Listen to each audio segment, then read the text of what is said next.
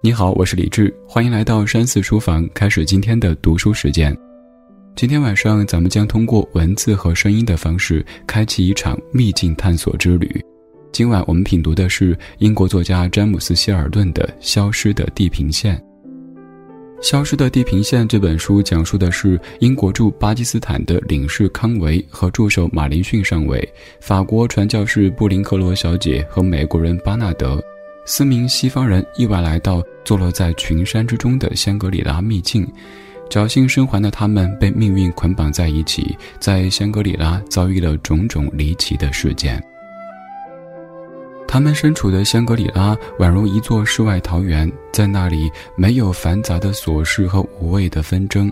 陪伴人们的是肖邦失传已久的曲子。永不老去的少女，窗外熠熠生辉的卡拉卡尔山和缓缓流动的时光，日月生辉庇佑下的香格里拉究竟埋藏着怎样令人震惊的秘密？在香格里拉大活佛的带领下，四名旅客一层层揭开了香格里拉之谜。小说作者詹姆斯·希尔顿是英国二十世纪的著名作家，他青年时代曾就读于大名鼎鼎的剑桥大学。一九三七年，因为这一本《消失的地平线》被好莱坞著名导演弗兰克·卡普拉搬上荧幕，从此在大西洋两岸名声大噪，应邀赴美国好莱坞担任电影编剧。一九四二年，他参与剧本创作的《忠勇之家》一举赢得奥斯卡金像奖最佳影片的桂冠。四十二岁的他，也荣膺奥斯卡最佳剧本奖。在小说发表的一九三三年。人们还没有从一战的伤痛当中回过神来，又坠入到经济大萧条的深渊之中，而二战的阴影和前奏又开始在亚欧大陆上空若隐若现，而这本《消失的地平线》的问世，就好像是一阵风潮，成为很多人的心灵止痛药。今天，我们就从三个方面来解读这本《消失的地平线》。首先，我们跟随四位西方旅客在香格里拉的神奇经历，一起看看消失的地平线到底讲述了一个怎样的故事。书中描写的是二十世纪三十年代初，南亚大陆某国巴斯库市发生暴乱，英国领事馆领事康维、副领事马里森、美国人巴纳德和传教士布林克罗小姐。一同乘坐一架小型飞机撤离巴士，准备飞往巴基斯坦的白沙瓦。飞行途中，他们发现飞机离开原定航线，正在沿着喜马拉雅山脉由西向东偏北方向飞行。飞行员也不是平时的芬娜，而是一个带着武器的陌生人。飞机被劫持了，他们手无寸铁，对此无可奈何。直到夜里，飞机因为机械故障被迫降落在荒无人烟的雪原上，飞行员受了重伤，而四名乘客安然无恙。第二天早上，飞行员在临死前断断续续地说：“这里是中国的藏区，附近有一座叫做香格里拉的喇嘛寺，他们只有到那里去才能找到食宿。求生的欲望使他们艰难地向香格里拉跋涉而去。”在一个长长的山谷中，山里出现了一队神秘的队伍。队伍为首的是一个汉族老人，姓张。他们无法从他的相貌推测出他的年纪。老人说：“这个地方叫做香格里拉，他们住在蓝月山谷的喇嘛寺里，因为这里极少有外来的客人，他们的到来必定会非常受欢迎。”老人的态度很诚恳，让人无从拒绝。于是，他们跟着神秘队伍艰难地穿越重重山谷之后，四个人终于奇迹般的得救了。第一次看到香格里拉，康维就爱上了这里无边无际的景色。一路上，他似乎感受着心灵被牵引，平静美好的感觉慢慢的浸润到他的内心。康维是一个见过世面的人，他毕业于牛津大学，战争当中得到过很多荣誉。在做英国领事的十年时间里，也去过很多地方，但是这一刻，他还是不由自主地觉得香格里拉给他一种特别的感觉，好像回到家里，而这样的感觉在别处从来不曾有过。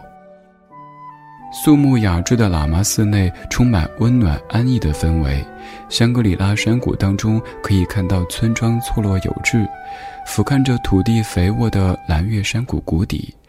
眼前的这一切让四个惊魂未定的人无法想象，几个小时前的自己还在荒山野岭上和恶风搏斗着。这个山谷与世隔绝，为了等待可以带领他们离开山区的脚夫的到来，康维一行不得不在这个地方住上两个月。四个人起初还有些急躁，但慢慢的也接受了这个现实。开始用各自的方式了解香格里拉沉淀多年的历史和现状。他们惊讶地发现，香格里拉真的像老人说的那样，对陌生人异常的热情。更奇怪的是，这里虽然说偏僻，却拥有西方最时髦的一切：可以在美国大理石浴缸里享受专人服侍的水疗按摩；欧洲艺术装饰和中国建筑融合在一起，散发出独特的魅力。还有藏品丰富的图书馆和在音乐室享受的诸多乐趣，香格里拉像一处无穷无尽的宝藏，装满了世界上最奇异的珍宝。康维凭借本能，很自然地接受了香格里拉的法则：凡事中庸适度。他因此很快地受到了喇嘛寺大活佛的接见。两百年前，大活佛本是修道士，在传教途中。他奄奄一息地晕倒在蓝月山谷口，香格里拉土著搭救了他，并且悉心照料。他康复之后留了下来，并成为这里的最高掌权者。在和大活佛的交谈当中，康维明白了一个奥秘：香格里拉有长生不老的秘籍。时间在这里是慷慨的，生活在这里的人通过修炼可以延长十年甚至一百年的生命。人们在这里可以抛开毫无意义的世事纷争，靠着冥想沉思获得智慧，找到生命的终极意义。接下来的日子里，康维越发的被香格里拉的奇异给迷住了。他甚至陷入对喇嘛寺里的一位神秘女子的爱慕当中。这位高贵的满族公主叫做洛桑。五十年前，她到香格里拉时还未满十八岁。多年的修行使她恒久保持了少女的娇艳和青春，尽管康维明白他们之间的年龄差距有着不可逾越的阻隔，但心里还是不可自拔地爱上了洛桑。即便那只是冷静而又没有杂念的倾慕，也令他暗自决定留在香格里拉和心上人相伴相守。时间过得很快。他们在香格里拉都找到了各自寻找的东西。康维迷恋香格里拉优美恬静，找到心灵的寄托；修女布林克罗小姐则准备在香格里拉传播她所信仰的宗教教义。值得一提的是，神秘身份的巴纳德，原来他是一个被各国通缉的头号诈骗犯。已经负债累累的他发现香格里拉的金矿，于是更不愿意离开这个世外桃源。大活佛在冥冥之中感到康维和香格里拉之间有割舍不断的因缘。当他意识到自己的生命时日无几时，最后一次召见了康维。大活佛立康维为新任活佛，把香格里拉的财富和命运交托在他手中，并要康维专注地持守香格里拉的静谧。说完这些，大活佛安然圆寂。而就在同一个夜晚，马林逊急匆匆地找到康维，让他赶紧做准备，启程离开香格里拉。马林逊找到一支脚夫队，第二天一早就要离开山谷。这几乎是他和康维回到文明社会的唯一机会。布林克洛小姐和巴纳德表示要留在香格里拉，这里有他们寻找的乐趣和人生。当马林逊听到康维也打算留下来时，他简直快要发狂了。没有朋友和同伴的支持，谁都不可能完成那么险恶的跋涉。马林逊不停地恳求康维，不停地刺激他，挑战他对香格里拉近乎痴迷的信仰。马林逊告诉康维一个惊人的消息：平日里静若处子的洛桑小姐也是这次出逃行动的参与者，而他和马林逊正在热恋之中。这个消息向来让冷静的康维一下子不知所措。在情谊的牵扯之下，他最终决定和他们一起离开。康维、马林逊、洛桑重返文明社会的旅程非常艰辛，结局也很悲惨。马林逊在半途当中就没能活下去，温婉迷人、看上去青春永驻的不老姐洛桑，在离开香格里拉之后开始迅速的衰老，在到达重庆之后，他竟然像花一样的枯萎凋谢了，而康维也因为高烧的折磨患上了失忆症。在返回欧洲的归途上，康维的记忆奇迹般的恢复了。最先跳入他脑海当中的是关于香格里拉的一切。他决心再次寻找他心中的人间天堂，于是又回到了东方。他要回到香格里拉的怀抱里去，回到那片乐土蜜玉当中去，回到那一尘不染的灵秀当中去，回到那温润环抱的宁静当中去。他坚信香格里拉不会就此消失，他可以再次享受当初那种奇妙的感受，在那里，所有尘俗的烦扰都消失无踪，剩下的是最纯净的生命和内心的平静。小说的结尾没有告诉我们康维是否再次回到香格里拉，香格里拉的传奇一直流传至今，人们从来没有停止过寻找这片消失的地平线。以上就是《消失的地平线》这本书它所讲述的故事，在故事当中，几位主角他们的经历是惊心动魄的。接下来，我们就分别来说说这几位主角他们的人物形象。故事缘起于一次惊心动魄的意外之旅。由于战争，人们正在将平民从瑞士的巴斯库尔疏散到巴基斯坦的白沙瓦。而碰巧聚集在一架小型的政府班机当中的四个人，他们没能顺利地从瑞士的巴斯库尔到巴基斯坦的白沙瓦，反而是在经过长时间的高空遨游之后，最终在凌晨一点半降落在渺无人烟、风暴肆虐的青藏高原。于是，在命运的安排下，这四个人神奇地一起经历了一次别开生面的长期旅行。劫持他们四位的飞行员遇难。弥留之际，给他们指出一处落脚之地，也就是附近的一座喇嘛寺。它在山谷的那边，他称它为香格里拉。飞机降落的地方自然环境恶劣，没法久留。而一行四人刚到的雪域高原，就算抛却海拔因素不提，寒冷的气候、狂暴的风雪，还有那陡峭的山路，也不是他们所能驾驭得了的。好在关键时刻，他们奇迹般的遇到了慷慨救助他们的人。他们在汉人张先生的救助下来到香格里拉，并且他们受到热情周到的款待。耳闻眼见的一切也让他们大开眼界，惊叹不已。不过，这四个在同等命运掌控下的人，却各怀着不同的心境。首先是法国传教士布林克罗小姐，她很容易顺应环境，随遇而安，把一切境遇当作是上帝的安排。布林克罗小姐也表示了自己愿意留在香格里拉，因为她特别希望在这里建一所修道院，从而在这里完成上帝赋予她的传道的使命。然后是美国人巴纳德。这个人很特别，在小说的前半部分对他的生平几乎完全没有介绍，只是提到他是一个开朗随性的人。巴纳德把这次遭遇看得很开，直到他的真实姓名身份暴露，人们才对他的坦然态度恍然大悟。原来巴纳德是一个负债累累的破产商人，各国都在通缉的头号诈骗犯。我们不难发觉，四人当中唯独他是没有身份的。途中对他的介绍也只是是一个开朗随性的人，所以说巴纳德宁愿永远待在这里。香格里拉对他而言是个十分不错的进修之地，最重要的是能够避免当前棘手的一团乱麻，而且还可以逃离警方的追捕。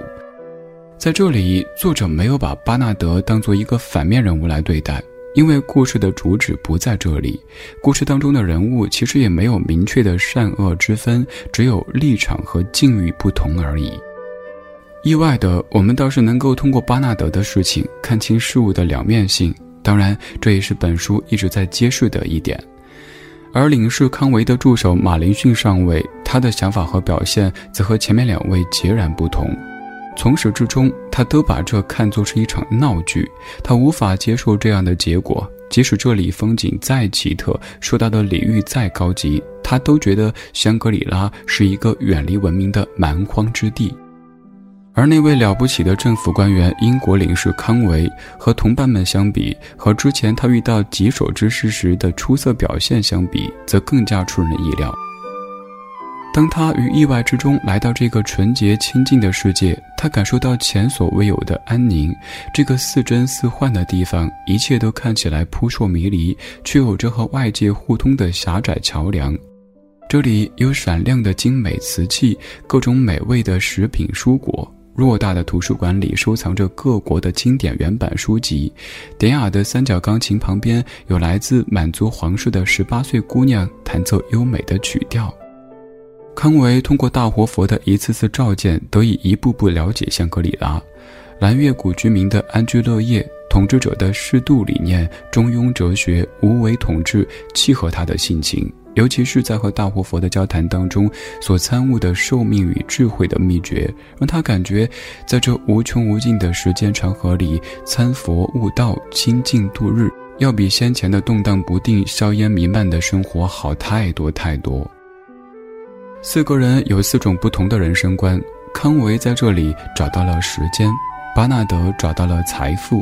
布林克罗小姐献身于宗教，而唯有马林逊，他急切地想回到他认为的正常人类社会当中。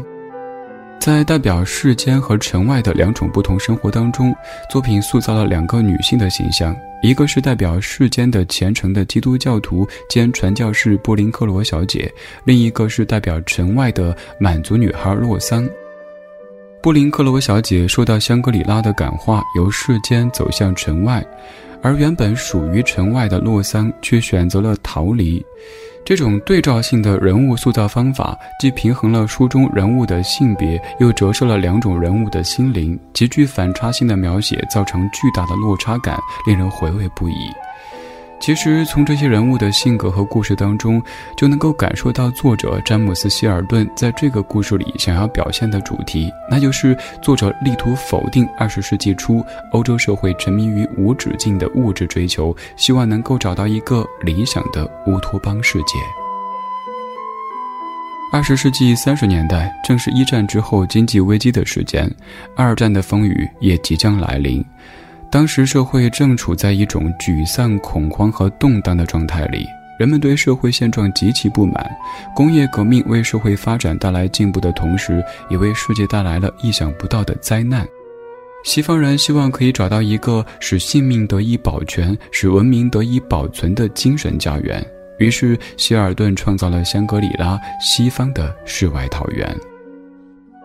詹姆斯·希尔顿笔下的香格里拉像是西方的桃花源，它是一个难以找寻的神秘理想国。它仿佛一艘乱世之中航行的小船，载着像玻璃般易碎的人类文明，在四起的硝烟当中缓缓航行。当充满了暴力和对抗的世界即将崩塌之际，它宛如地平线上的一束光，代表着文明的最终救赎，也是人类最后的精神故乡。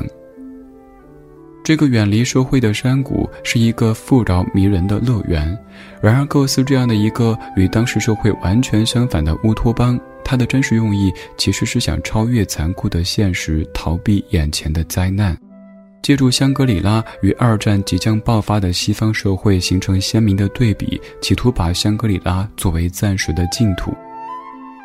作者詹姆斯·希尔顿在《消失的地平线》当中描绘出一个充满浪漫主义色彩的理想国。作者用理想世界的美来反对现实世界的丑，显示出那个时代人们心灵波动的轨迹，反映出社会心理的趋向。虽然有人说本书当中的这个香格里拉被描写的过于理想化，但是它也表达了在一战结束以后，以詹姆斯·希尔顿为代表的西方文人他们内心的向往。从书中回到现实，其实我们也在面对着越来越不安的世界，越来越快节奏的社会，以及越来越浮躁的自己。在听完这本书之后，你会不会也想一想，你心中的那个香格里拉，它在何处？你又该如何到达呢？好了，今天的读书时间就到这里。如果听完我的解读感觉意犹未尽，可以在微信搜索小程序“山寺生活”当中可以找到本书的纸质版，还可以看到此前解读过的全部书籍的纸质版。我是李志，这是山寺书房，下期读书会我们继续梳理见。